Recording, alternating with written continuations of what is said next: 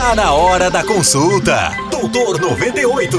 É a 98 FM cuidando da sua saúde. Carcereiros. E aí, bom dia.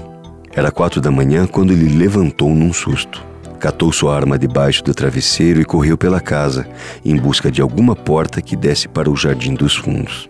O detalhe é que ele não estava em uma casa.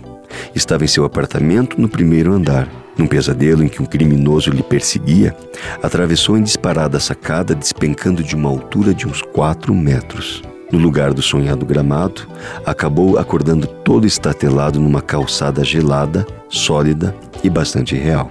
Ser sonâmbulo é mesmo um negócio perigoso. Mas o que despertou a atenção na sala de emergência não foi seu sonambulismo, tampouco suas pernas quebradas. Caro ouvinte, nosso homem-pássaro era simplesmente um agente prisional. Talvez, por si só, isso explique a origem de seus pesadelos. Fui folheando seu prontuário médico e me surpreendendo com a quantidade de medicamentos listados.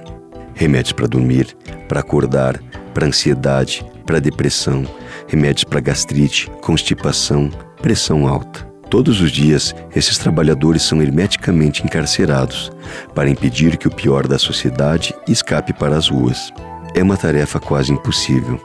Nossos presídios e penitenciárias são buracos supostamente criados para modificar infratores. Na prática, modificam apenas para o mal. Na ponta da lança está o carcereiro, exposto a um ambiente doentio, recheado de ódio, conflitos e ameaças. Então, o agente penitenciário vive uma liberdade curiosa.